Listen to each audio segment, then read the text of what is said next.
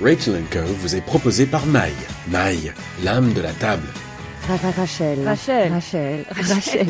Rachel. Rachel. Non, Rachel. Rachel Co on French Radio London. Go on, you know you love it. Bienvenue dans votre émission Rachel Co. À quelques heures euh, du vote, les, Anglais vont choisir s'ils vont rester ou pas euh, dans l'Union européenne. Euh, il se trouve que moi j'avais décidé de, vous proposer une interview d'une avocate française qui vit à Londres et qui est fiscaliste pour parler justement de fiscalité. Alors ça tombe bien, nous allons aborder en deuxième temps eh bien, ce sujet-là, Brexit ou Remain. Mais dans un premier temps, permettez-moi de vous présenter Caroline Cohen. Bonjour Caroline. Bonjour Rachel. Merci d'être avec nous euh, pour euh, donner euh, un coup d'éclairage un petit peu sur la fiscalité très complexe pour beaucoup de Français qui sont installés ici.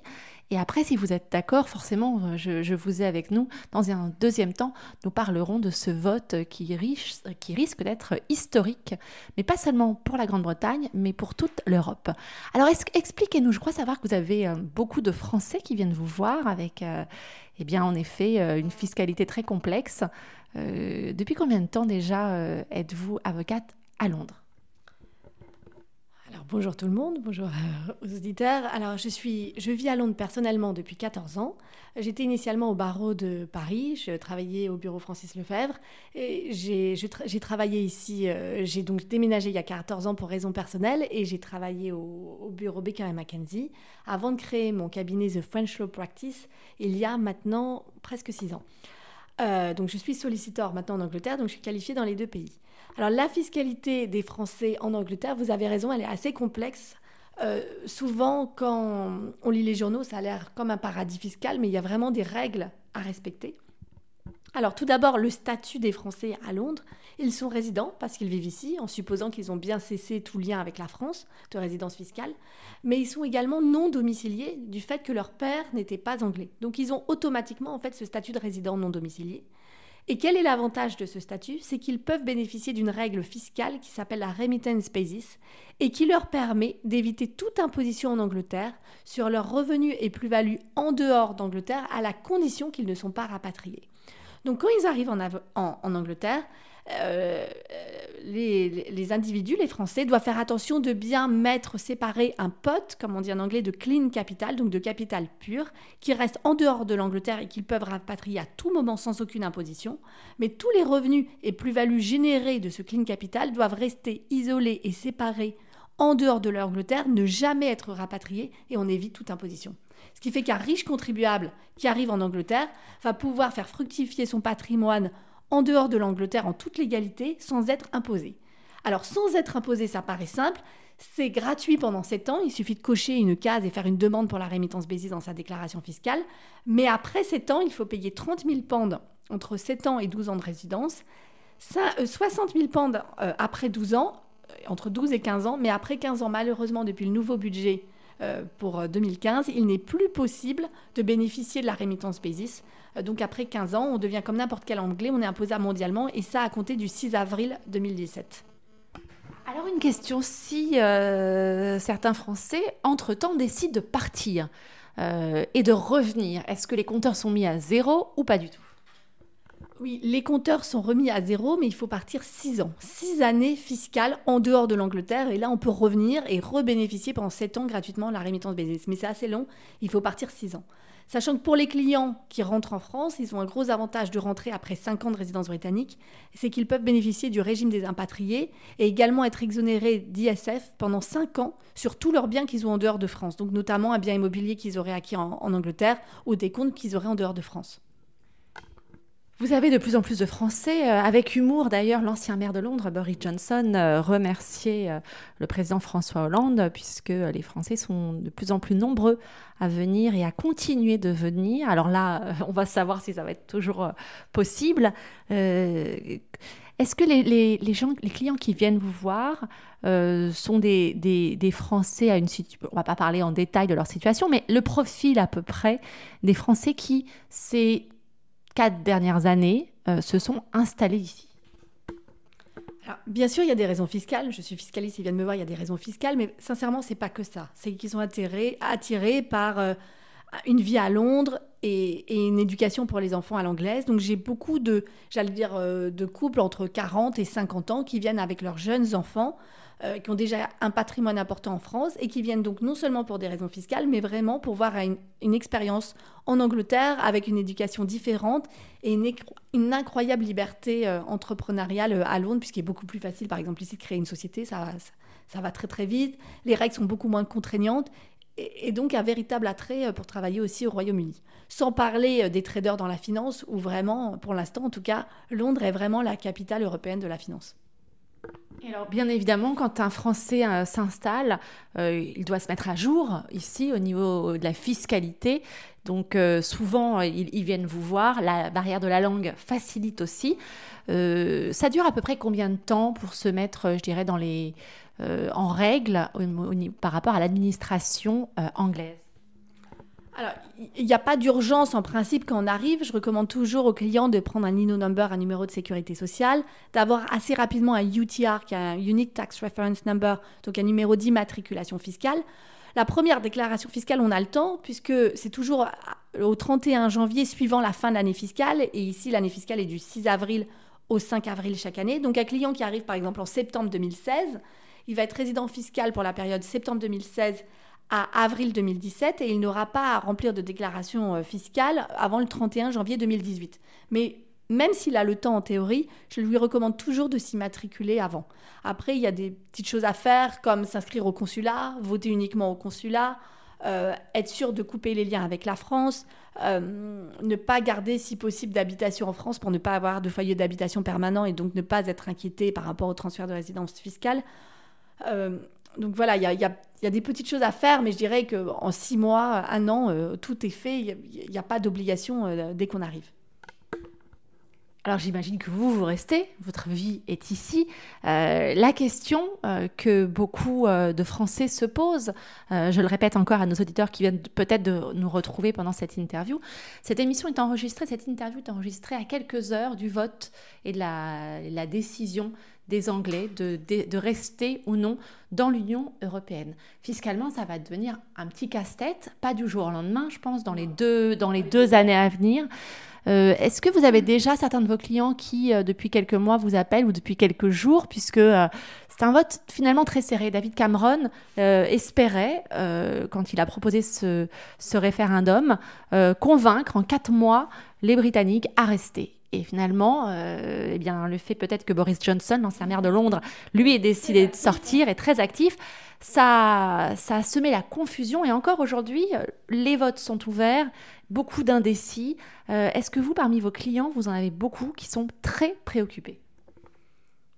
Alors, pas encore. Je crois que les, clients français n'ont pas encore réalisé l'impact. et j'allais dire, ça ne concerne pas tant ceux qui sont déjà là, mais plutôt ceux qui veulent éventuellement venir. Alors, par exemple, un Français qui s'installe à Londres, euh, s'il détient une entreprise en France, au moment où il part, il a de l'exit tax.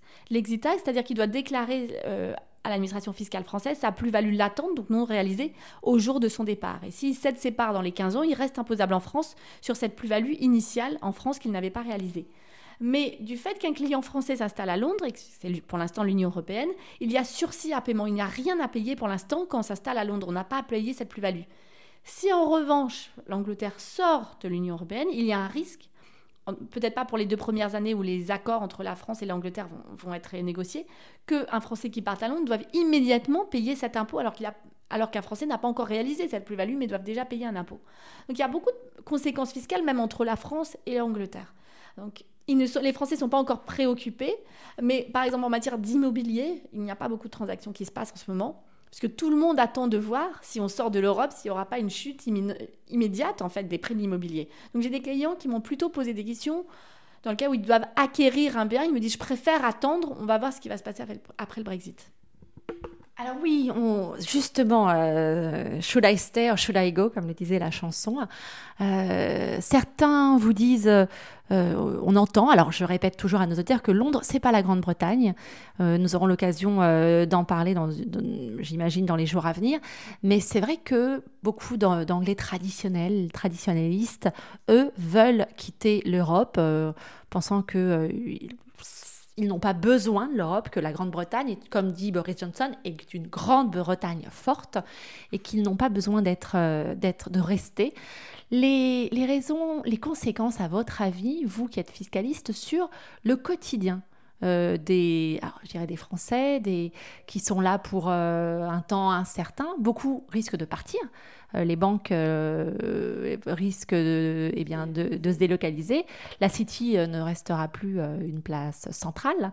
et est-ce que vous pensez que le pound risque de baisser, l'immobilier? Quelles sont les conséquences d'un Brexit? Alors c'est un peu dur de, prévoir à l'avance. Je pense qu'effectivement, il y a un gros risque initialement sur la monnaie qui risque de, descendre de manière importante juste après le vote, mais est-ce qu'elle remontera ou non C'est assez dur de le prévoir. L'immobilier, c'est certain, puisque là en ce moment, je vois bien que tous les acheteurs et les vendeurs attendent, et que si euh, l'Angleterre est out, enfin sort, vote pour le Brexit, euh, là, je pense vraiment que les prix vont baisser. Maintenant, sur le quotidien ou tous les jours, alors est-ce qu'il y aura un changement sur les prix des produits, des fruits et légumes à l'exportation, comme on a pu le lire dans les journaux?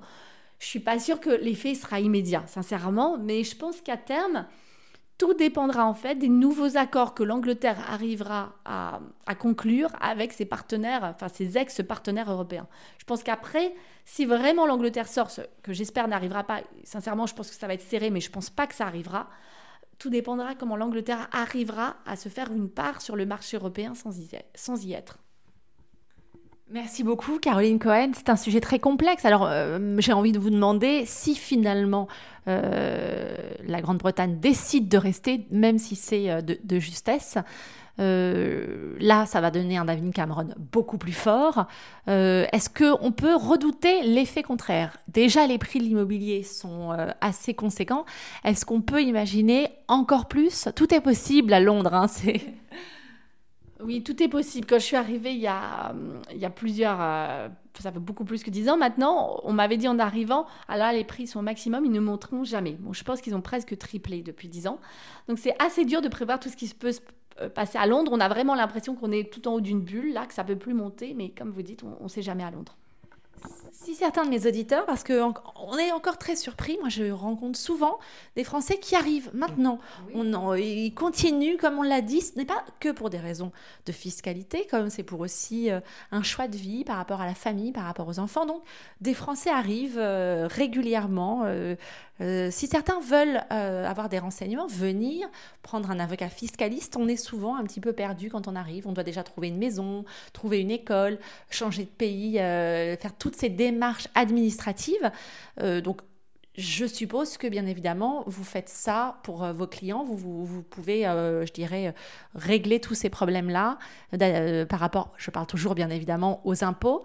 Est-ce que je peux me permettre, parce qu'ils vont me demander à moi directement, de donner votre nom et de leur dire de venir voir, parce que la barrière de la langue est très importante. Et là, forcément, vous êtes française, vous parlez français, mais vous êtes avocate, solliciteur à Londres.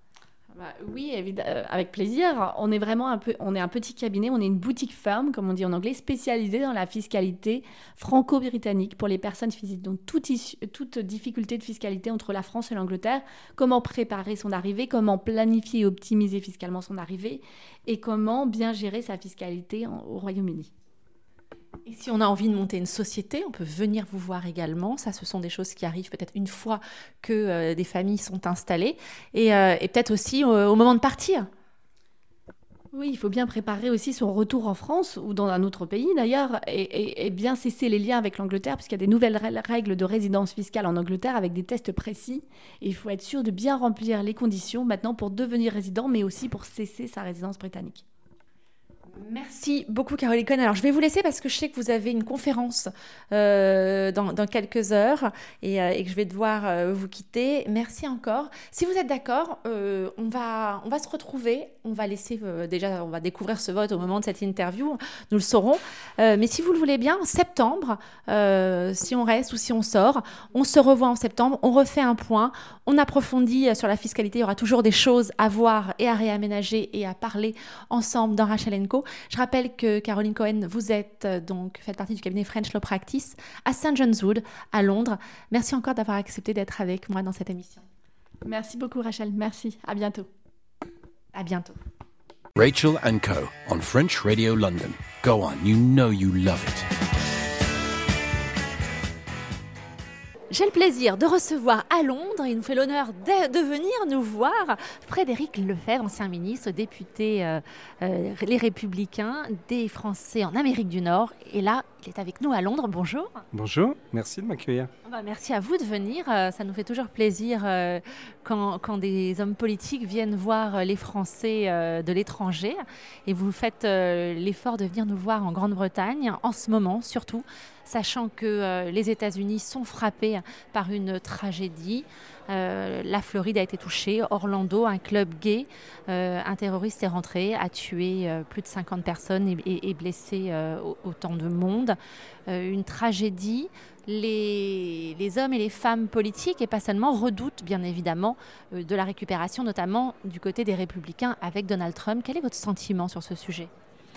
D'abord, vous savez, les États-Unis sont euh, régulièrement touchés. Euh, euh, sur cette question précise, vous parlez de récupération, mais le vrai sujet, et c'est un problème d'ailleurs majeur pour toutes nos démocraties, c'est que ce garçon, comme vous le savez, est né en réalité aux États-Unis, il est né à New York. et, donc, il n'est absolument pas venu de l'extérieur, il n'a pas été mandaté pour. les forces de police n'ont repéré quelques euh, mouvements un peu suspects de sa part que très tardivement et sans jamais faire le lien avec euh, l'État islamique. Et ça n'est qu'en toute dernière minute qu'il a revendiqué sa proximité avec l'État islamique. Donc on voit bien que le danger aujourd'hui, euh, en Europe comme en Amérique du Nord, il est à tous les coins de rue, qu'il faut être une vigilance particulière et que, comme vous le dites, de la même façon qu'en France, il y a une dérive identitaire qu'on voit ici d'ailleurs euh, en Angleterre, ça me frappe depuis euh, que je suis arrivé, dans toutes les discussions que je peux avoir. Euh, il y a cette même dérive identitaire aux États-Unis. Et évidemment, les attentats, ce climat de peur entretiennent de la part des, des hommes et des femmes politiques des comportements souvent cyniques parce qu'ils se disent que c'est en surfant sur ces sujets qu'ils ont le plus de chances, là où ils sont euh, plutôt désarmés sur le plan économique, euh, le plus de chances d'aller séduire et souvent en flattant les bas instincts. Donc euh, vous avez raison, aux États-Unis, mais, mais pas qu'aux États-Unis. Hein. dans toute l'Europe, c'est la même chose. On voit malheureusement un, climat qui est nourri par le terrorisme et, par la menace qui pèse sur sur nos citoyens, sur nos peuples. Vous êtes candidat à la primaire de la droite euh, pour la présidentielle de, 2017. Henri Guénaud vient d'annoncer également euh, sa candidature. Euh, il y a plusieurs sujets que j'aimerais aborder avec vous, mais sur ce point-là, qu'est-ce qui vous a décidé à relever les manches et à y aller? Ça fait plusieurs semaines euh, plusieurs mois même plutôt, plusieurs mois que vous êtes euh, en déplacement dans toute la France, que vous allez euh, là où les autres d'ailleurs ne vont pas, dans les hôpitaux. Il y a un programme dont on entend très peu parler. C'est justement le programme Les problèmes de budget dans les hôpitaux. Vous, vous y allez, vous connaissez, vous êtes sur le terrain. Qu'est-ce qui a fait que vous avez, vous avez, décidé un petit peu de tourner le dos peut-être à votre mentor, hein, Nicolas Sarkozy, pour, pour justement vous porter candidat? J'ai surtout euh, considéré, c'est vraiment ce qui a motivé cette décision, que j'ai mûrement réfléchi, vous l'imaginez, j'ai considéré que euh, le monde politique était dans une vraie dérive. Euh, vous avez remarqué sans doute que sur un certain nombre de sujets, j'ai voté, y compris des textes présentés par le gouvernement actuel, notamment en matière économique, quand, quand je considérais qu'ils étaient bons pour le pays, parfois incomplets, mais qu'ils allaient dans le bon sens Et je pense que c'est vraiment cette attitude politique qu'attendent aujourd'hui nos compatriotes, qu'ils en ont assez euh, de euh, ce logiciel droite-gauche qui est entretenu de manière totalement artificielle, qui prend vraiment les gens pour des imbéciles. Mais, on voit d'ailleurs euh, Valérie Pécresse et, la maire de Paris, Anne Hidalgo, travaillent tr- plutôt bien ensemble, droite-gauche. Elles ont réussi. Et on sent que vous aussi, c'est vraiment quelque chose qui vous tient à cœur. C'est pas les partis, c'est les idées.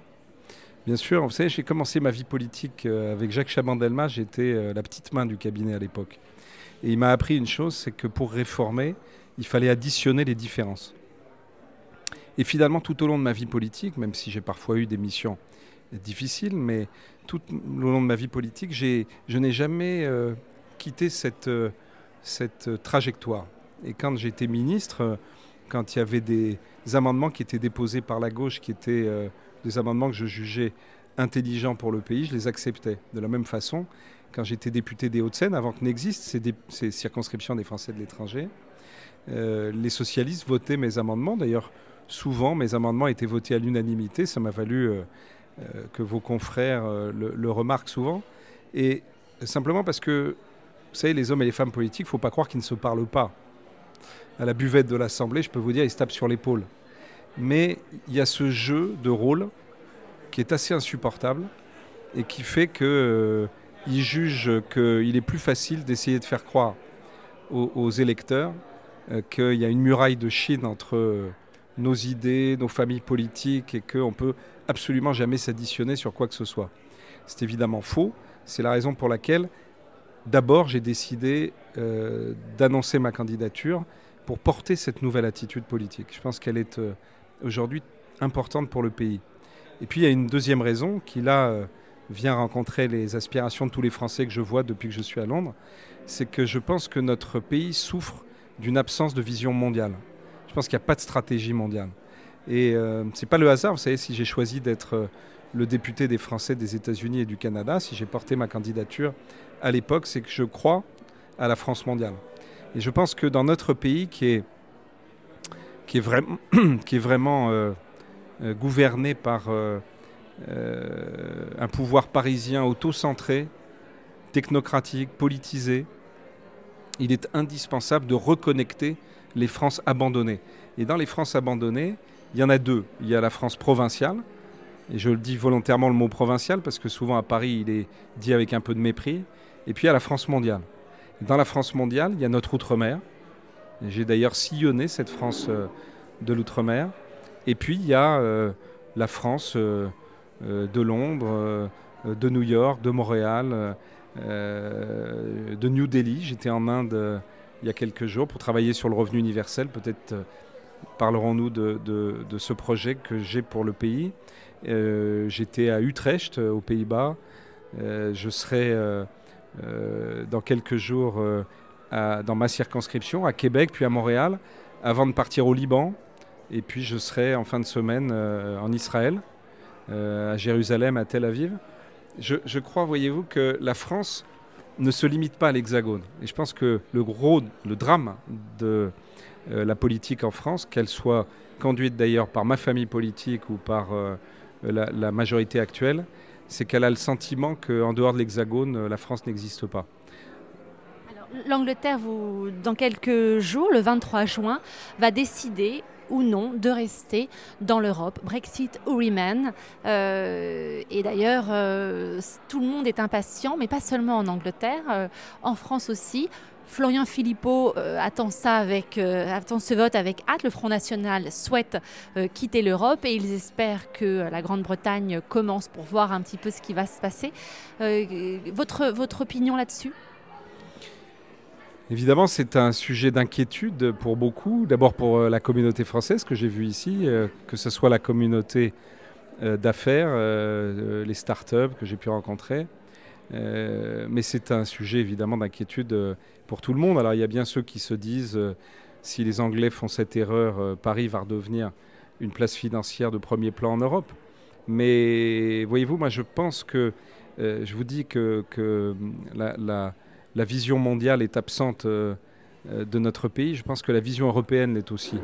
Et euh, quand vous parliez de, Philippot, je, veux simplement vous, dire, vous renvoyer à ce que je vous disais tout à l'heure en parlant de, posture, d'artifice. regardez comme, par exemple, aujourd'hui, l'ancien maire de Londres, qui pendant huit ans n'a eu de cesse que d'appeler à l'ouverture, Boris Johnson, appeler à l'ouverture, appeler euh, euh, les Français à venir à Londres. Regardez comme aujourd'hui ils surfent sur cette dérive identitaire dont je parlais tout à l'heure, qui frappe la France, qui frappe les États-Unis. Vous voyez bien le mouvement qui se fait autour de Trump. Et, c'est ça que je trouve regrettable, c'est qu'on sent bien, et je trouve que euh, c'est clair pour tout le monde qu'il y a un coup euh, fait par Johnson avec euh, une volonté sans doute de prendre une place particulière aujourd'hui et celle qu'il espère que Cameron va être obligé de lâcher. Et donc il est prêt à dire exactement l'inverse de ce qu'il disait par le passé et, je pense l'inverse de ce qu'il pense lui-même. Dérive identitaire euh, que vous reprochez également à l'ancien président de la République, Nicolas Sarkozy. Quelle va être euh, votre, votre ligne à vous, justement, votre projet pour, euh, pour la France? J'ai envie de vous donner la parole pour, bah, pour, pour, pour expliquer à nos auditeurs qui sont concernés, qui vont voter. Et d'ailleurs, après, on parlera aussi du système de vote, si vous voulez bien. Bien sûr. Alors d'abord, sur la question de la dérive identitaire. Depuis 2012, j'essaye de recadrer cette vision. Je pense qu'en France, malheureusement, je l'avais dit à l'époque, euh, la France est une terre d'équilibre. On ne gagne pas une élection euh, présidentielle avec une jambe droite bodybuildée, une jambe gauche atrophiée, et de surcroît en finissant la campagne euh, à cloche-pied sur la jambe droite. Et, je crois que la pire erreur, c'est de commettre à nouveau, aujourd'hui, en 2017, à l'approche de 2017, alors que les enjeux sont si importants pour le pays, la même erreur stratégique. Je crois que euh, ça suffit de surfer sur les peurs, sur les divisions. Je pense que malheureusement, euh, euh, on l'a payé assez cher. Je pense que tous les pays d'Europe sont en train de payer. si malheureusement le, le, 23 juin le Brexit l'emporte, ce sera finalement euh, après une campagne que je regarde de loin, évidemment, mais, mais une campagne qui sera déroulée sur un sujet, finalement, l'identité, l'immigration. Et, et, avec de surcroît, euh, euh, quand on voit la, ville de Londres, où il y a une immigration qui serait jugée par beaucoup d'autres pays de grande qualité, avec, avec des gens qui viennent de tous les pays d'Europe, souvent pour entreprendre, ou sinon qui viennent sur des métiers absolument indispensables, on se dit que c'est quand même très malsain que la vie politique s'organise sur ce type de débat. Et donc moi, ce que je voudrais, c'est essayer de, tenir un discours de vérité aux Français euh, et un discours euh, peut-être un peu plus courageux que le discours de la moyenne. je pense que réinitier, réinitialiser euh, l'identité française, faire comme si, la réinventer, faire comme si euh, l'histoire n'avait pas existé, faire comme si Napoléon, Napoléon III, Lyotet, euh, y compris d'ailleurs le général de Gaulle, faire comme si la République pas n'était pas partie à la conquête du monde et du monde musulman notamment, et faire comme si la religion musulmane ne faisait pas partie de l'identité nationale, c'est en réalité euh, tomber dans le pire des travers, c'est-à-dire ne pas avoir le courage de porter sa propre histoire. Et je crois que la France doit porter son histoire. Euh, que euh, nous soyons fermes, je le demande depuis des années, et je dis bien des années. Et, ça vise tout autant les majorités passées que la majorité d'aujourd'hui.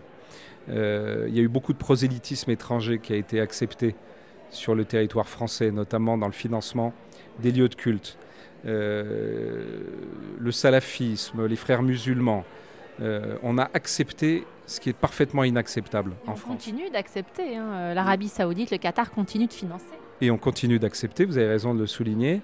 je demande, moi, depuis plus d'un an, la fermeture en urgence des lieux de prêche salafistes. ce gouvernement ne s'y emploie pas ou pas suffisamment, mais on voit bien que c'est le cadet des soucis, y compris de l'opposition actuelle. Et c'est ça que je trouve dramatique, parce que le vrai sujet, il est là. Le vrai sujet, c'est qu'on accepte la radicalité, c'est qu'on accepte euh, aujourd'hui l'endoctrinement d'un certain nombre euh, de nos compatriotes et qu'il euh, y a non-assistance à musulmans en danger, en fait. Et notamment tous ces jeunes musulmans qui aujourd'hui sont d'ailleurs souvent entassés dans des ghettos. Vous savez, dans ma campagne, moi je vais à la rencontre de ces jeunes, que ce soit à Roubaix, que ce soit à la Goutte d'Or, que ce soit à la Paillade, que j'étais à Marseille, j'ai rencontré des jeunes des, des quartiers nord, ces quartiers qui sont vraiment à l'abandon. Euh, parce que euh, le, rôle de la France, la mission de la France, euh, c'est d'être aux côtés de tous ces enfants. De... ces enfants qui n'ont pas de travail. Et ces enfants qui n'ont pas de travail, qui n'ont pas d'espoir surtout. Et, mais, mais, le rôle de la France, c'est de leur donner des chances. Et pour leur donner des chances, j'ai lancé il y a trois ans une opération que j'ai appelée Partez à la conquête du monde, euh, que j'ai faite avec mes moyens, puisque je suis député des Français des États-Unis et du Canada. J'ai demandé à un certain nombre euh, de compatriotes euh, de mentorer des jeunes, des jeunes de banlieue, mais des jeunes de village aussi, ou des jeunes d'île, hein, parce que vous savez, les jeunes de l'outre-mer que je rencontre sont tout aussi à l'abandon. Et ils ont comme seul horizon souvent leur quartier, leur village ou leur île. Et c'est une des principales inégalités qui existent en France parce que quand vous avez de grands diplômes, de grandes écoles, de grandes universités, dans votre cursus, il y a un parcours mondial. Quand vous êtes en apprentissage, que vous n'avez pas de diplôme, euh, souvent, euh, votre horizon se limite à votre quartier. Et on a fait cette erreur, on a investi beaucoup dans l'urbain au lieu d'investir dans l'humain. Ce qui fait qu'on a doré la cage. Mais aujourd'hui, il faut ouvrir la porte de la cage. Et c'est c'est ça que je voudrais que mon pays aujourd'hui offre à tous les Français. Et je voudrais donc que les Français euh, euh, chrétiens, juifs, euh, musulmans, athées, qu'ils soient dans l'Hexagone, qu'ils soient dans le monde entier, dans notre outre-mer ou, sur tous les continents, soient aujourd'hui l'objet de l'attention du gouvernement français. Parce qu'on doit investir dans tous les Français. Ce que je souhaite, plutôt que de, réinitialiser l'identité nationale, c'est que euh, aujourd'hui on porte la primauté française. C'est ça que je veux défendre. Alors on va, on va parler de la France vue de l'étranger. Euh, on parle euro, football, un moment qui doit être un rassemblement de fêtes et de valeurs. Alors il y a les débordements des hooligans, mais il y a aussi euh, toutes ces manifestations. Le, pays est immobilisé depuis des semaines, pris en otage, euh, notamment par la CGT. La loi El Khomri, on aimerait aussi avoir votre, votre point de vue là-dessus, ce que vous en pensez, pour ou contre. et surtout, euh, comment faire pour changer l'image euh, de, la France qui, depuis quelques semaines, vue de l'étranger, c'est une catastrophe Vous avez raison, c'est une catastrophe. Je le vois d'ailleurs parce que je suis beaucoup à l'étranger depuis, euh, depuis 10 jours. Justement, j'ai quitté l'Hexagone après la loi El Khomri, puisque j'avais bloqué cette semaine pour participer au texte. J'avais déposé beaucoup d'amendements. On s'est retrouvé dans une situation où on n'a même pas pu voter sur les amendements. Je ne parle même pas du 49.3, qui est cette procédure comme vous le savez, qui nous empêche de voter au final. Mais euh, le gouvernement a même choisi de réserver les votes au fur et à mesure de la discussion, ce qui fait qu'on n'a pas pu voter du tout. Je défendais, j'étais le seul, c'est ça que je trouve d'ailleurs inquiétant dans un pays comme la France, alors même qu'on a eu euh, un prix Nobel de l'économie, Jean Tirole, qui défendait le contrat unique, alors qu'on sait à quel point c'est un sujet majeur. Le gouvernement qui, au moment où le prix Nobel de l'économie a été décerné à un Français, disait c'est formidable, c'est une très belle idée, il faut qu'on l'étudie, a oublié euh, au passage de le mettre dans la loi, et, l'opposition ne s'en est pas préoccupée. Je suis le seul à avoir déposé cet amendement. J'ai mis un certain nombre de conditions euh, pour voter le texte, parce que j'avais l'intention de voter le texte. Euh, j'ai soulevé la question, par exemple, du régime social des travailleurs indépendants en France, le RSI, qui est un régime absolument incroyable, puisque euh, ils sont moins bien protégés que les salariés, ça leur coûte très cher. Ils sont moins bien protégés que les indépendants partout en Europe. Il y a une directive, on, l'interdit en France. On considère que les fonctionnaires euh, ont le droit de faire de la capitalisation avec la préfond, qui sont assez mûrs, mais que les indépendants, eux, n'ont pas le droit à cette même liberté. Eh bien, sur ces sujets, euh, j'ai essayé d'obtenir du gouvernement qu'on puisse avancer. Ça n'a pas été le cas, mais plus largement, si nous sommes dans une situation bloquée, et je le regrette, c'est que le président de la République, à qui j'avais, il y a plus d'un an, demandé euh, un Grenelle de l'emploi. J'avais proposé que euh, des gens comme moi, qui sommes tout à fait prêts à travailler pour le pays, y compris avec un gouvernement dont je ne partage pas toutes les idées, euh, ou comme Xavier Bertrand, qui avait été ministre du Travail et qui lui-même d'ailleurs avait, quelques mois après que j'ai fait cette proposition, proposé de, travailler avec le gouvernement, qu'on soit réunis tous autour de la table pour essayer de bosser pour le pays, pour essayer d'arrêter un certain nombre de mesures urgentes pour le pays. Et malheureusement, le président de la République n'a pas fait ce choix. Il a sorti par surprise un texte dans lequel euh, beaucoup de gens de droite se sont retrouvés, qui a immédiatement fait réagir euh, une partie de la gauche euh, qui se veut à la gauche de la gauche. Et au final, on a ce jeu de rôle depuis des semaines euh, avec euh, une CGT qui est en perte de vitesse, donc qui du coup euh, veut faire le coup de poing et le bras de fer pour pouvoir se refaire une, une popularité. Et, et finalement... Raté au niveau de la popularité. Oui, mais regardez comme aujourd'hui tout le monde connaît le nom du patron de la CGT, alors que personne ne le connaissait. et c'est ça qu'ils cherchent finalement. Et donc je crois que là aussi, il va falloir beaucoup de courage dans les mois qui viennent. on avait annoncé en 2007 qu'on ferait une réforme pour la liberté des élections syndicales. En fait, nous ne l'avons pas faite. On l'a faite qu'à moitié, puisqu'on a laissé une priorité au premier tour euh, aux anciennes organisations dites représentatives. Et donc je crois qu'il faut aller au bout de cette logique, il faut donner une liberté totale, qu'on ait enfin, comme dans tous les pays du monde, des syndicats maison. Comme en Grande-Bretagne. Euh, et qui travaillent euh, sans pour autant faire de cadeaux, hein, parce que que ce soit en Grande-Bretagne ou aux États-Unis, que je connais bien, honnêtement, les syndicats peuvent être durs. Mais ils se battent pour les salariés, ils se battent pour les salaires, ils se battent pour le travail, ils ne se battent pas pour une idéologie. Nous, malheureusement, je vous disais que le logiciel droite-gauche était usé. Les syndicats ne sont que le prolongement de ce logiciel droite-gauche. Euh, le, patronat étant la droite et euh, les syndicats de salariés étant la gauche. Et donc il faut mettre sur la table cette réforme. Comme évidemment, ils vont réagir tout de suite en cherchant à la bloquer, il faut mettre sur la table un deuxième sujet au même moment, qui est le financement illégal des syndicats, avec euh, euh, le sujet qu'on connaît bien, puisque s'ils sont si attachés à la gestion paritaire de notre système de sécurité sociale, on sait bien pourquoi. De la même façon, le système euh, de formation et les crédits formation des entreprises, dont l'argent malheureusement ne va pas là où il devrait aller, à la formation de tous ces Français qui, ont, qui sont en recherche d'emploi et qui auraient bien besoin justement d'une formation adaptée. Et donc voilà, je pense qu'il faut avoir le courage de mettre ces sujets-là sur la table. Si on se retrouve enfin avec euh, des hommes et des femmes politiques qui acceptent d'avoir une autre attitude et des syndicats qui deviennent des syndicats proches des réalités des salariés dans l'entreprise, je pense que là, on peut faire beaucoup de réformes dans le pays parce que contrairement à ce qu'on dit, ce ne sont pas les Français qui bloquent les réformes. Les Français, au contraire, rêvent que le pays soit réformé. C'est la droite qui bloque tout ce que fait la gauche et la gauche qui bloque tout ce que fait la droite. Alors avant de vous quitter, car je sais que vous êtes attendu, deux dernières questions. On sent un Frédéric Lefebvre apaisé, déterminé, prêt euh, à travailler avec, comme vous l'avez dit, droite, gauche, euh, du moment que le, but est de servir la France. Est-ce qu'on pourrait imaginer euh, un Emmanuel Macron venir, qui viendrait vous rejoindre? Est-ce que vous lui tendez la main? Vous savez, je connais bien Emmanuel Macron, on échange souvent d'ailleurs tous les deux. Euh, il y a des sujets, j'en profite pour en parler. Je lui ai dit quand nous étions à, Las Vegas, puisque nous étions ensemble euh, avec toute la délégation des, entreprises de la French Tech, eh bien, euh, qui a été un grand succès, je lui ai proposé de travailler sur le revenu universel, qui est un nouveau modèle que je défends pour la France. Et je vous ai dit que j'étais à New Delhi ou à Utrecht il n'y a pas très longtemps pour travailler sur ce sujet. Eh bien, c'est typiquement un sujet sur lequel beaucoup de gens de gauche aujourd'hui viennent vers moi.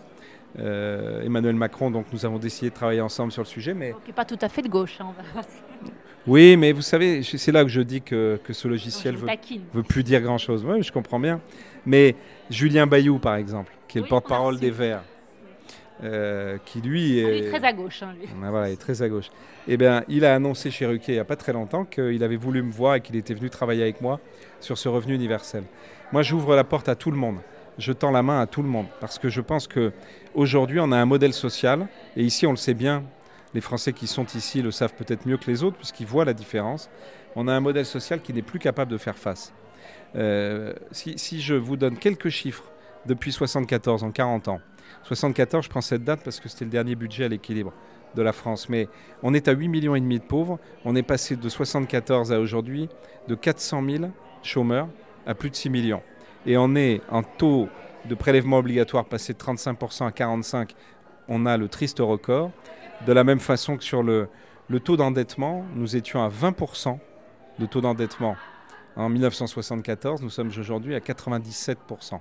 Ça veut dire que notre système social, notre modèle social, coûte de plus en plus cher, mais protège de moins en moins. Et qu'on a des enjeux qu'on connaît, que d'ailleurs les Anglais ont en phase 2 tout autant. Premier enjeu, l'automatisation. Dans ma circonscription, à Cambridge, le MIT a sorti un rapport qui est très clair. 50% des emplois d'aujourd'hui sont automatisables.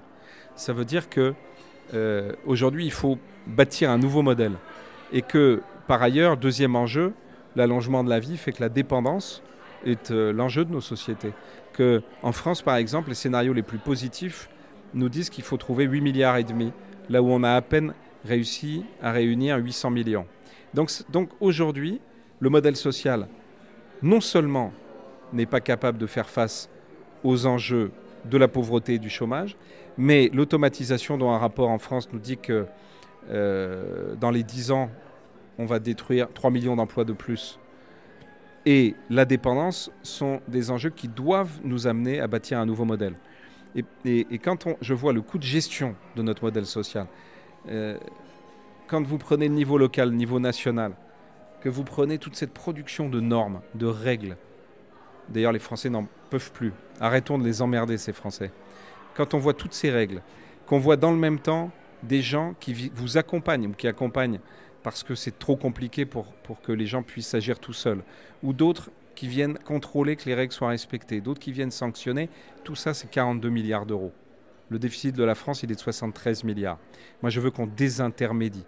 Et c'est pour ça que je défends l'idée du revenu universel qui euh, est sans condition, donc qui évidemment permettra de réduire considérablement cette, euh, euh, ce système que je veux bousculer et dans le même temps qui est vertueux. Puisque en France, ce qui nous tue, c'est que les Français préfèrent rester dans l'assistanat généralisé parce qu'on est assez idiot d'ailleurs pour créer des, des, des règles, ce système crée droite et gauche, hein, crée des règles stupides. Prenez le 1,6 SMIG en deçà duquel vous êtes déchargé. Vous pensez bien qu'il n'y a pas un patron qui va payer un euro de plus qu'un,6 SMIG, parce que sinon il va se prendre l'avalanche de charges. Et donc, on tire les salaires vers le bas. Par ailleurs, on a un système où, comme euh, si vous êtes dans l'assistanat, vous cumulez ensuite les allocations. Ça veut dire que si les gens en sortent, ils perdent du pouvoir d'achat. Donc, bien sûr, ils y restent. Voilà pourquoi il faut euh, travailler sur le revenu universel. Et, c'est pour ça que j'ai demandé à Xavier Bertrand, je crois l'avoir convaincu, de l'expérimenter dans cette région Hauts-de-France dont il est président. Il s'occupe maintenant de sa région et euh, vraiment, euh, comme Valérie Pécresse, ils ont décidé de se concentrer. C'est très important. Donc il va vous rejoindre. Ils ont cette mission. Il est en tout cas prêt à, à, bâtir et à travailler sur une expérimentation sur le revenu universel. Je pense que c'est important parce que aujourd'hui, euh, je suis en train de tisser des liens avec euh, euh, des acteurs français ou non à l'étranger. Aux Pays-Bas, en Inde. Aussi en France qui reviennent Non, moi je ne suis pas dans cette logique. Qu'un Français revienne ensuite, pourquoi pas D'ailleurs, j'essaye de convaincre tous nos présidents de région de créer des guichets pour faire la passerelle, parce que c'est à la fois pour partir, parce que je pense que c'est bien que les Français se projettent dans le monde, et en même temps pour revenir. Ce qu'il faut, c'est des passerelles. Vous savez, quand vous avez 6 millions d'Anglais dans le monde, vous avez 5 millions d'Allemands dans le monde. Ils s'en portent pas plus mal. Nous, à 2 millions et demi, on est assez bêtes pour crier à la fuite des cerveaux. Alors qu'il faut projeter des forces. Emmanuel Macron a été très euh, contredit par son gouvernement quand il a dit, il a suggéré que l'ISF soit supprimé. Qu'est-ce que vous en pensez? Bah, C'est du bon sens, tout le monde le sait, tout le monde, tout le monde sait que c'est une mauvaise réforme.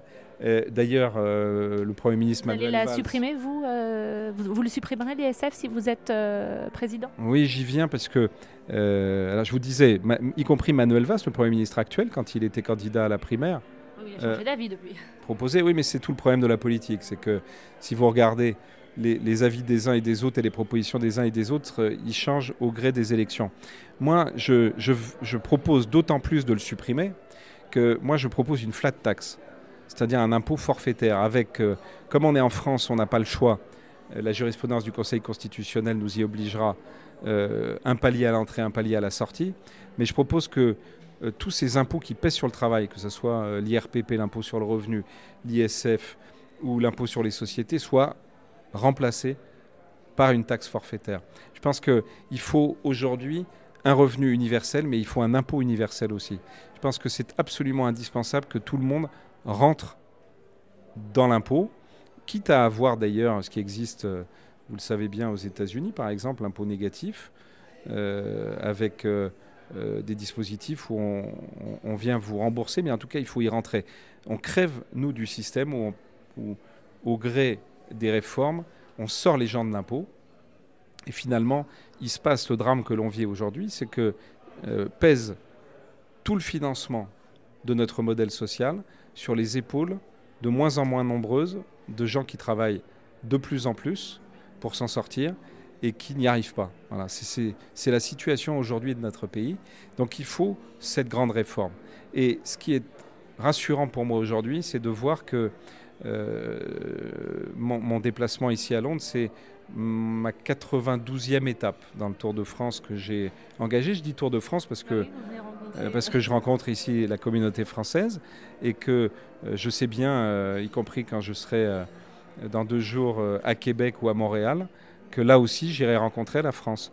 Et que toute cette France mondiale est mieux placée que quiconque pour savoir que euh, c'est à la lumière de ce qui fonctionne à l'étranger qu'on va pouvoir réformer le pays, en faisant du benchmarking. Et, j'ai mesuré, ça me fait d'ailleurs plaisir à chaque fois que je viens à Londres parce que je le ressens avec beaucoup de force, de la même façon que quand je suis euh, aux États-Unis, au Canada ou partout dans le monde. Euh, le petit journal se moque de moi d'ailleurs souvent avec cette phrase parce que je la redis souvent parce que je le pense profondément. l'éloignement est un exhausteur d'amour. Et plus on est loin de la France, de ce pays qu'on aime, plus on l'aime justement. C'est comme une histoire d'amour. C'est une fois qu'on l'a perdue qu'on se rend compte à quel point elle était précieuse. On va se moquer de moi aussi. On va peut-être se moquer de vous, mais finalement, tous les Français que je vois ici, c'est exactement ce qu'ils pensent et ce qu'ils me disent. Alors s'ils veulent voter pour vous, euh, avant de vous dire au revoir Frédéric Lefebvre, ils ne pourront pas le faire de manière automatique, euh, électronique, pardon, mais euh, votre papier. Et je viens sur ce sujet parce que Nicolas Sarkozy a fait voter un amendement pour empêcher ce mode de scrutin. Vous, l'avez, vous avez crié votre mécontentement. Des amours, divorce avec Nicolas Sarkozy?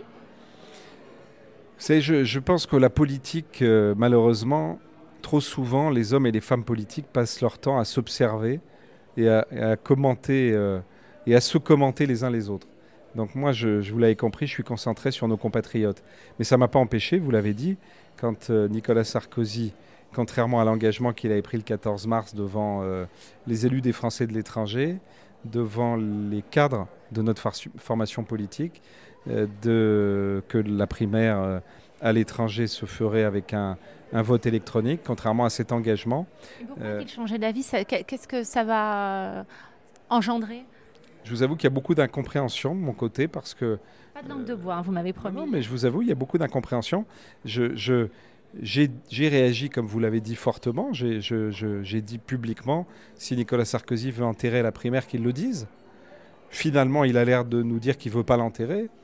Euh, finalement, euh, après que les Français de l'étranger soient largement mobilisés, j'ai d'ailleurs euh, proposé à, tous les Français du monde entier, membres de notre formation politique, de voter, et ils l'ont fait en masse, d'ailleurs, y compris ici les Français de Londres. il y a une pétition, d'ailleurs, qui avait été lancée de Londres par des citoyens. Nicolas Sarkozy, comme le bureau politique, ont, en partie reculé, puisqu'ils n'ont pas refusé par principe maintenant le vote électronique, mais ils veulent créer des conditions qui me paraissent toujours euh, absolument pas tenables, et c'est la raison pour laquelle je serai extrêmement vigilant, vous pouvez compter sur moi, euh, avec euh, la haute autorité, à ce que ce scrutin puisse se faire en respectant deux principes qui sont essentiels, et la haute autorité m'a assuré qu'elle veillerait à ce qu'ils soient respectés, le secret du vote. Or, euh, je ne vois pas comment, y compris à Londres, on peut faire respecter de manière euh, viable le secret du vote si on a euh, simplement un ou deux bureaux. Donc, est-ce que on sera à même d'organiser, comme en France, des bureaux de vote un peu partout? Je n'en suis pas sûr. On va voir ce que, ce que, ce que diront les équipes de, de ma famille politique à Londres. En tout cas, moi, je suis certain qu'aux États-Unis au Canada, euh, et j'ai consulté les équipes, on ne sera pas en mesure de le faire.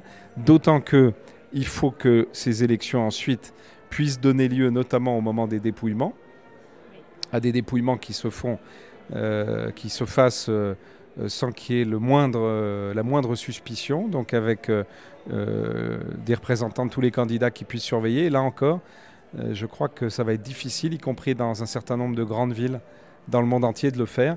Or, dans ce cas-là, euh, j'espère bien que la haute autorité euh, arbitrera pour que le vote électronique soit possible. En tout cas, je me battrai comme je l'ai fait avec beaucoup d'énergie et beaucoup de force, pas simplement pour les Français qui m'ont élu aux États-Unis et au Canada, mais pour tous les Français parce que je crois que c'était un geste euh, qui, au-delà de, du droit de vote qui était clairement remis en cause, c'était un geste assez blessant finalement pour les Français, y compris d'ailleurs avec des mots maladroits les comparant à des Golden Boys de New York, je me suis senti peut-être un peu visé. Mais enfin, les Golden Boys, il y en a aussi ici. Mais il n'y a pas que ça.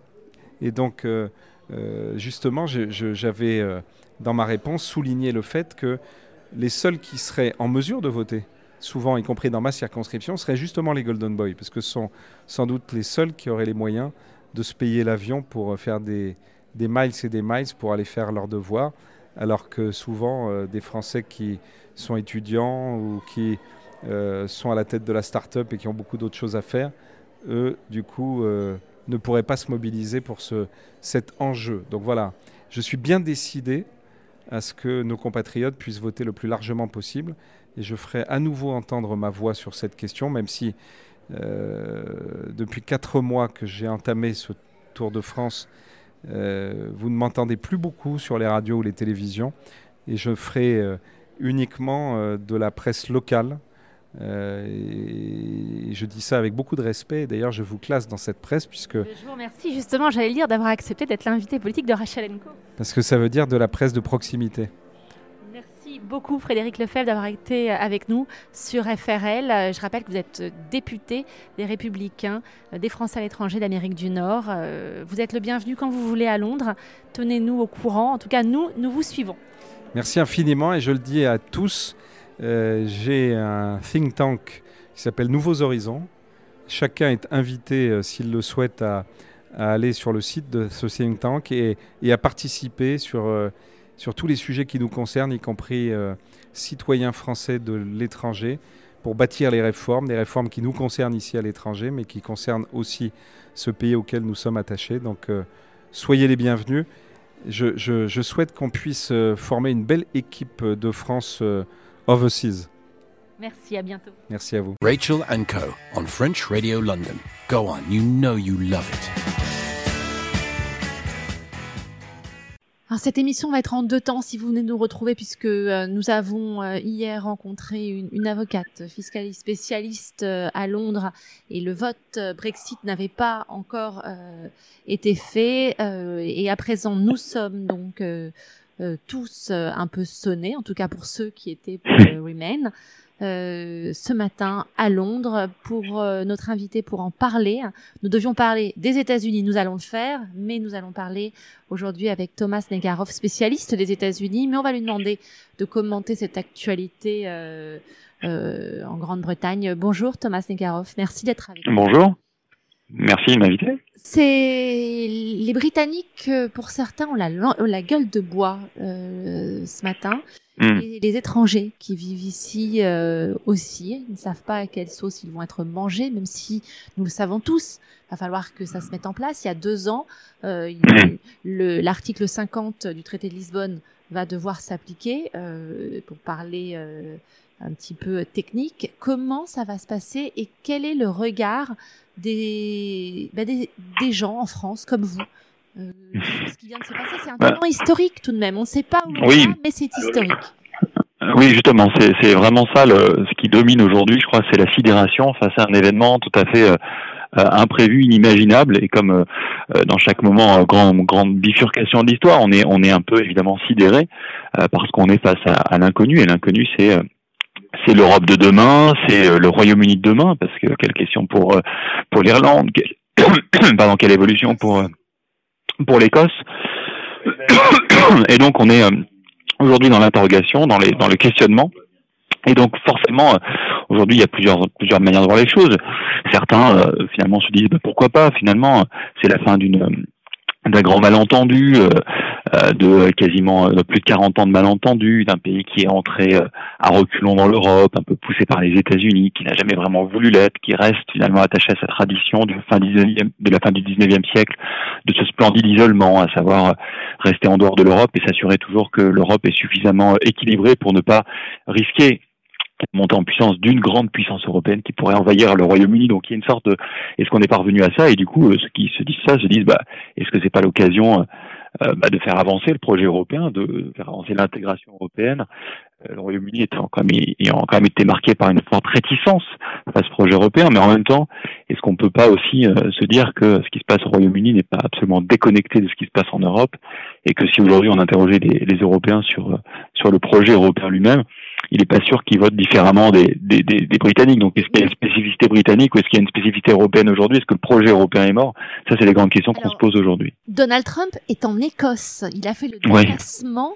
Pas par hasard, il est en Écosse, mm. il a commenté ça depuis l'Écosse en disant c'est formidable, les Britanniques euh, ont pris le contrôle sur leur pays. Ça, c'est ce qui fait très très peur, bien évidemment. C'est le commentaire, mm. euh, parce que c'est la porte ouverte. On suivait déjà euh, les élections euh, aux États-Unis. bien sûr. De Donald Trump et le fait qu'il soit en Écosse, c'est pas le hasard. Ouais. Alors bien sûr, alors évidemment, mais alors sauf que le fait qu'il soit en Écosse, en sortant de son hélicoptère, il a hurlé Brexit est fantastique. Ok, d'accord, mais la, la seule nuance, c'est que les Écossais, l'Écosse a voté, voilà, l'Écosse a voté pour le Remain, donc qui se trompe comme souvent. Un président inculte, c'est possible. Je sais pas si c'est, je sais pas si c'est d'inculture. En tout cas, en tout cas, il est comme toujours assez malin. Il saisit bien, il saisit bien quelque chose là, qui est effectivement, il, il, il, parle pas aux Européens, il parle aux Américains à travers les Européens comme toujours. Les, Américains s'intéressent assez peu aux affaires internationales historiquement.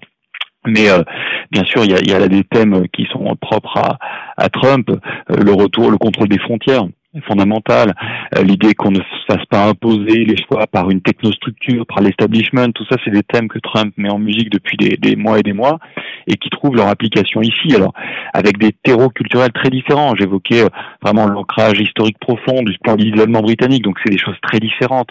Mais euh, forcément, il n'y a pas que Trump. Hein. En France, on a des extrémistes de tout poil qui viennent se greffer sur le sur le sur le Brexit pour dire c'est possible.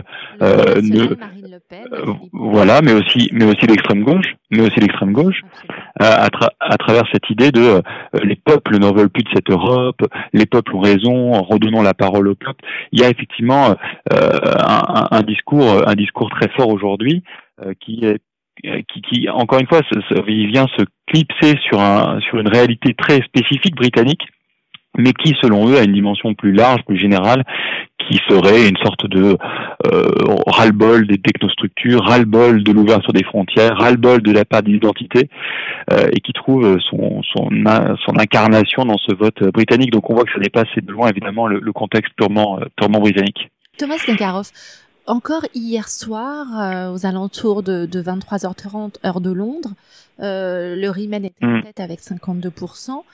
Et, et, les spécialistes nous, nous, semblaient ne pas écouter la rue. Euh, il y avait une nuance entre ceux qui allaient sur les plateaux télé et radio commenter euh, hmm. ce, ce, vote et si vous parlez aux gens dans la rue qui eux étaient convaincus du Brexit parce qu'ils le voulaient. Hmm. Euh, c'est la porte ouverte, on se demande, personne n'y croyait, gueule de bois. Bah oui. Est-ce qu'on peut avoir le même schéma euh, aux États-Unis oui, ben on l'a, on l'a, on l'a eu, hein, parce que ça fait des, ça fait des mois de, de primaire où tout le monde, et moi compris, on dit mais non, euh, Trump c'est pas possible. En fait, ce qui est en train de se passer, c'est que les modèles euh, d'analyse politique, électorale des commentateurs finalement sont totalement brouillés par par ce qui est en train de se passer. Et donc, il est extrêmement difficile pour un commentateur qui a construit tout son modèle intellectuel, toute son toute sa formation universitaire, par exemple, sur des modèles types, eh bien, de, de, de les voir s'effondrer les uns après les autres. Donc, c'est c'est pas une, une manière, c'est pas, je pense pas que ce soit de la pensée magique parce qu'on veut pas Donald Trump, parce qu'on veut pas du, du Brexit, qu'on qu'on arrive dans les médias en disant ça n'arrivera pas. C'est juste parce que euh, tous nos modèles font, nous font penser que ça n'arrivera pas, parce qu'on a des modèles rationnels et, euh, euh, et, et, les, les, peuples en ce moment sont peut-être pris dans une forme d'irrationalité, en tout cas dans une nouvelle rationalité, c'est peut-être pas irrationnel, mais en tout cas une nouvelle rationalité que les commentateurs ont du mal à intégrer dans leur propre logiciel d'analyse. Et donc ce qui est en train de se passer aux États-Unis avec Trump euh, dans la primaire, ce qui se passe avec le Brexit, ce qui se passe aussi en France avec le Front National, tout ça a une nature effectivement à, à, à, interroger euh, nos, nos, nos grilles d'analyse, nos modèles d'analyse, qui semblent vraiment mis en mis en mis en péril par par le résultat. Alors là, pour le coup, incontestable des urnes. Comment expliquer euh, que le monde change justement comme cela et devient de plus en plus euh, populiste. On voit les extrémistes néerlandais euh, demandent aussi un référendum. Mm. On a vu mm. le cas de l'Autriche avec les dernières élections. Comment certains, quand vous écoutez en tout cas les, Britanniques, pour beaucoup, ils ont regretté cette campagne pro-Brexit xénophobe. on, l'a bien vu, c'était surtout l'immigration qui, qui était mise en avant. Euh, est-ce hmm. que le monde a peur, donc le monde se, se, se renferme, se referme sur lui-même? Oui, il y a, y a, forcément aujourd'hui, euh, on est dans une période vraiment de de d'entre-deux, euh, d'entre-deux. En, en, si vous voulez, il y a, y a, une vraie interrogation, je crois, mais avec des substrats culturels très différents hein, selon les pays. Il faut pas, je pense, tout tout tout, tout mettre dans un même lot, mais avec, des, avec cette idée-là quand même que les substrats culturels historiques sont différents selon les pays, on a quand même un peu partout, en tout cas dans les grandes démocraties, et même au-delà, si on pense à la Russie par exemple, on a euh, des modèles effectivement extrêmement identitaires, d'inquiétude, vous parlez de peur, je crois que c'est vraiment le cas, euh, de peur, d'inquiétude, euh, de la disparition des identités. Euh, dans un euh, dans un monde globalisé. Alors bien sûr, euh, après il y a différentes réflexions à mener là-dessus, mais sur un monde globalisé, avec en plus une forme d'horizontalité de l'information, d'horizontalité de la culture, d'horizontalité des modèles politiques. On a aujourd'hui les frontières les, volent en éclats de partout, et forcément c'est quelque chose de, perturbant. Vous savez le, le, grand le grand Gramsci, Antonio Gramsci, qui était un, des grands penseurs du, du communisme italien, écrivait au tout début du XXe siècle, je crois, le vieux monde se meurt, le nouveau monde tarde à apparaître, et dans ce clair-obscur surgissent les monstres. Et on est, je crois, un peu dans cet entre-deux aujourd'hui. Euh, le vieux monde, effectivement, c'est euh, le monde des nations, le monde des identités claires, euh, simples, et on arrive dans un nouveau monde, mais ça, ça se trouve à tous les niveaux. C'est pas uniquement euh, la mondialisation, c'est pas uniquement l'ouverture des frontières, c'est aussi, c'est aussi toutes les réflexions aujourd'hui sur la question du corps la question de l'identité sexuelle. On a, on a aujourd'hui vraiment des tas de questions fondamentales qui se posent à l'individu à tous les niveaux, et euh, forcément, euh, ça, ça, crée des angoisses, ça crée des peurs. Et pour reprendre le terme de, de Gramsci, hein, le clair obscur et les monstres, on est, un, on est un peu là-dedans, surtout qu'il y a certains, certains hommes politiques qui sont suffisamment malins pour saisir ces angoisses, saisir ses peurs, saisir ses inquiétudes et en et s'en servir à, des fins politiques parce que euh, c'est ça le, grand talent euh, euh, d'un Farage, d'un Trump, d'une Marine Le Pen chez nous, hein, c'est de bien saisir ce moment particulier et d'en et d'en faire un, et d'en faire un atout politique on, on, voit bien, hein, Farage, le grand vainqueur euh, équipe euh, en Grande-Bretagne. Comment dans un pays aussi multiculturel que les États-Unis, euh, justement hmm. Donald Trump, bah. euh, parce que les, les, les, Américains sont loin de l'Europe, vous l'avez dit vous-même, euh, hmm. ils, ils, ils connaissent même très très peu. Euh, comment Donald Trump a-t-il pu prendre cette place? Bah en fait précisément parce que le pays est multiculturel, parce que le, le américain, euh, euh, ben, il voit euh, l'an dernier, pour la première fois dans l'histoire américaine, il voit il voit que des, un enfant, des enfants non, enfin les enfants non blancs sont sont plus nombreux. Enfin, en tout cas, l'an dernier, pour la première fois de l'histoire américaine, voilà, des, des, bébés non blancs sont nés et ils sont plus en nombre plus important que des bébés blancs. Et ça, c'est la première fois que ça arrive. Et donc, il y a, y a tout. Et puis, sans compter, après, c'est, c'est plus que ça parce que c'est pas qu'une crainte, c'est pas qu'une crainte identitaire, c'est une crainte nationale, nationaliste. C'est la certitude que la Chine dépasse les États-Unis c'est l'idée que dans ce monde multipolaire et inquiétant, l'Amérique elle est faible, qu'elle n'arrive plus à montrer les muscles, qu'elle est trop contrainte par ses ses, ses, partenaires, par exemple internationaux, etc. Donc il y a l'idée de renverser la table et, et de retrouver une Amérique qui n'a jamais vraiment existé d'ailleurs, hein, mais une identité euh, heureuse, assumée et puissante, quoi. Et c'est ça que Trump a, a bien saisi. Et donc, il n'y a pas de contradiction avec le caractère multiculturel, puisque c'est précisément contre ça euh, que euh, que cette Amérique de Trump euh, se bat et, et, et, se battra. Donc, on est on est là-dedans. C'est pour ça que c'est très différent des États du Royaume-Uni. Bien sûr, parce que le Royaume-Uni, il y a une dimension comme ça, mais il n'y a pas que ça. Il y a aussi une dimension historique profonde du de, de la question du, du, du de l'exception britannique, du rapport à l'Europe. C'est des choses très différentes, mais ça converge quand même dans une espèce d'inquiétude aujourd'hui sourde sur la question de l'identité, de qui sont les nations, euh, quelles doivent être les frontières. Il y a des questions fondamentales euh, que sûrement les élites euh, modérées n'ont pas suffisamment prises en compte et pas suffisamment posées en considérant qu'elles étaient acquises. Pour finir, est-ce que peut-être, euh, alors c'est mon côté positif, hein, que je suis assez positive dans la vie, est-ce que cette, cette sortie de l'Union européenne de la Grande-Bretagne va peut-être euh, donner naissance à une Europe plus forte euh, et, de, et, du coup dire ceux qui sont dans l'Europe, c'est parce qu'ils l'aiment et qu'ils la veulent. Est-ce que on Mm. peut imaginer ce cas de figure? Ben, c'est très difficile parce que bien sûr on peut penser ça, évidemment on peut penser ça. Euh, ouais, on peut l'espérer aussi, bien sûr. Euh, mais je vous évoquiez les, le- le- les Pays-Bas tout à l'heure. euh, on peut parler de la France, on peut parler d'autres pays. Il y a aussi un vrai courant eurosceptique en Europe. Hein, C'est-à-dire que c'est pas le, le, le, le loup n'est pas sorti de la bergerie et maintenant il reste plus que des moutons très ou des moutons, enfin l'expression un peu péjorative, mais en tout cas des pays très favorables à l'intégration européenne, aux États-Unis d'Europe, etc. Je crois qu'on en mal- malheureusement euh, c'est plus profond, c'est-à-dire qu'il y a un vrai. C'est oui, euh, je répondrai oui à votre à votre question à condition que l'Europe se réinvente complètement et euh, peut-être avec encore moins de pays et, et, et vraiment réécrire. Là, on est passé à une page vraiment blanche. Euh, il faut réécrire quelque chose. Alors c'est toujours excitant. Vous savez, Jean Monnet écrivait euh, dans ses mémoires euh, l'Europe se fera par les crises. Euh, elle est la somme des réponses apportées à ces crises. Donc ça, c'est effectivement de nature à être plutôt optimiste. Euh, L'Europe, dans son histoire, n'a cessé de rebondir, de se relancer, les fameuses relances européennes, après des gros coups d'arrêt. Reste à savoir si celui-ci, euh, c'est pas plus qu'un coup d'arrêt, est-ce que c'est même pas un, coup d'arrêt, un recul? Euh, À voir, mais euh, les, les jours à venir euh, sont difficiles pour l'Europe. Euh, voilà, espérons bien sûr, on peut tous, enfin en tout cas moi et vous, j'ai l'impression, on peut tous espérer bien sûr que qu'on en sorte par le haut et que et que de cette de cette mauvaise chose sorte un projet européen peut-être plus assumé, euh, plus cohérent aussi, euh, plus social aussi et, et plus politique. Absolument. Merci beaucoup, euh, Thomas Nekarov. Euh, Il y a Merci quelques minutes, euh, David Cameron a annoncé bien évidemment son retrait, son Ouais. départ. D'ici le mois d'octobre, un nouveau Premier ministre va venir bah, poursuivre ce, ce changement de cap puisqu'il était pro-Remain, il s'est battu jusqu'au bout euh, et euh, donc voilà, c'est une Mm. page se tourne, un tournant historique, euh, mais pas seulement pour la Grande-Bretagne, comme vous l'avez dit, pour toute l'Europe. Merci encore, Thomas Necker. Merci beaucoup. À bientôt. Merci. Au revoir. Rachel and Co. on French Radio London. Go on, you know you love it. Sans transition, nous sommes à présent avec le grand rabbin de France, Chaim Corsia. Bonjour. Bonjour. Merci d'avoir accepté d'être avec nous dans Rachel Co.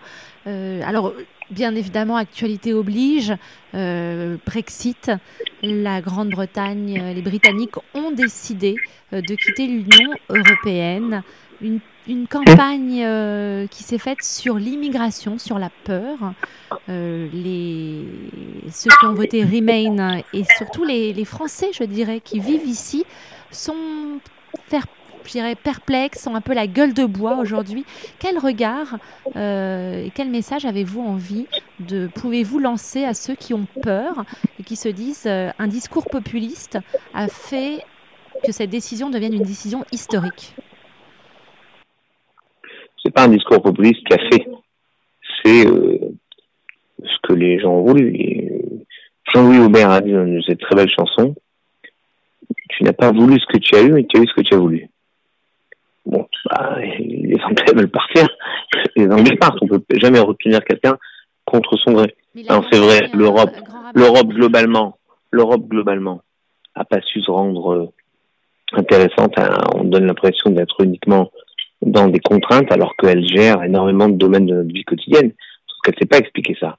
Et l'Europe, ça paraît être euh, quelque chose de distant. Ceci dit, les Anglais n'étaient pas dans le dans l'euro, les Anglais n'étaient pas dans Schengen. Déjà faire campagne sur l'immigration en tapant sur l'Europe quand l'Angleterre n'est pas dans Schengen, c'est ça montre que finalement on joue sur euh, des peurs théoriques sans voir la réalité. Moi, je vais pas juger quelque chose qui est un choix des Anglais. Il faut respecter le choix des uns et des autres.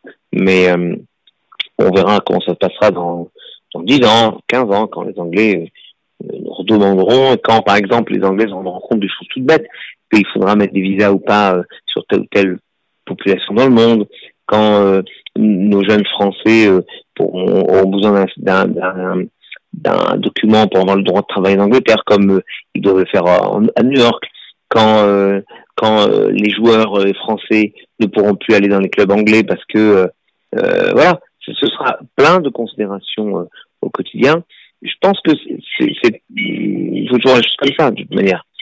C'est un mal pour un bien, mais lorsque c'est un mal, est-ce qu'il y aura un bien? Je pense qu'il faut qu'on prenne conscience globalement que même les choses qui me semblent acquises ne le sont jamais. La campagne du côté pro-Brexit, je le disais, a eu quand même un discours violent.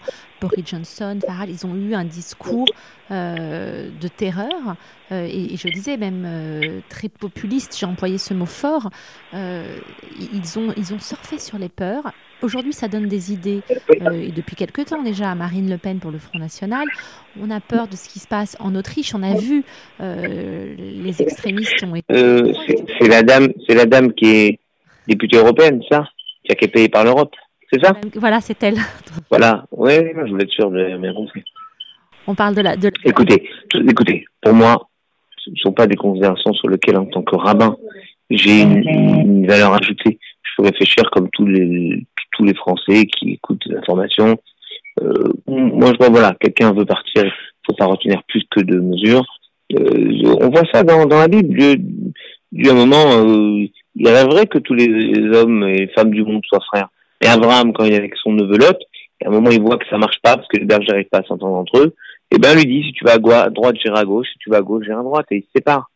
Et voilà. On se sépare et on se se retrouver sur le principal.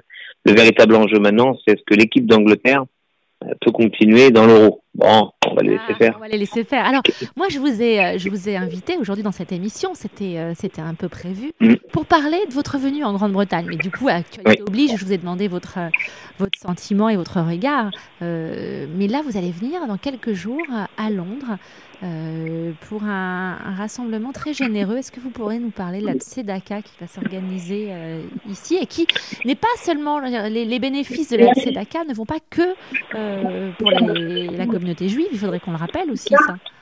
C'est bien plus large, c'est l'idée d'être agent du des réparateurs du monde. Il y a des fissures, des brisures dans le monde. On va essayer de réparer, ce qu'on en hébreu la réparation du monde. Et donc, dès qu'on lutte contre la pauvreté, contre la précarité, contre la souffrance, contre l'isolement, on améliore ce monde. Euh, finalement, vous parlez tout à l'heure dans le discours de haine, euh, l'action d'amour, l'action de responsabilité, euh, c'est la véritable réponse. Donc, euh, mardi soir, 28, on va, avec beaucoup de personnalités de France, partager, rencontrer d'abord, et partager une espérance commune, partager un intérêt qui euh, se fait en France, ce qui se fait euh, dans le comité juif plus largement, euh, et puis partager des expériences. Alors ça tombe bien, j'allais dire, parce que se rassembler avec ce discours positif dans l'envie de réparer, à quelques jours, voilà, je vous le disais, les Français ont un petit peu la gueule de bois à Londres ce matin en se réveillant en Grande-Bretagne. ça va être un moment chaleureux. Euh, vous l'avez dit, vous venez avec des Français. Je crois savoir un artiste que la communauté française affectionne particulièrement va venir avec sa voix mettre du soleil. C'est Gilbert Montagnier.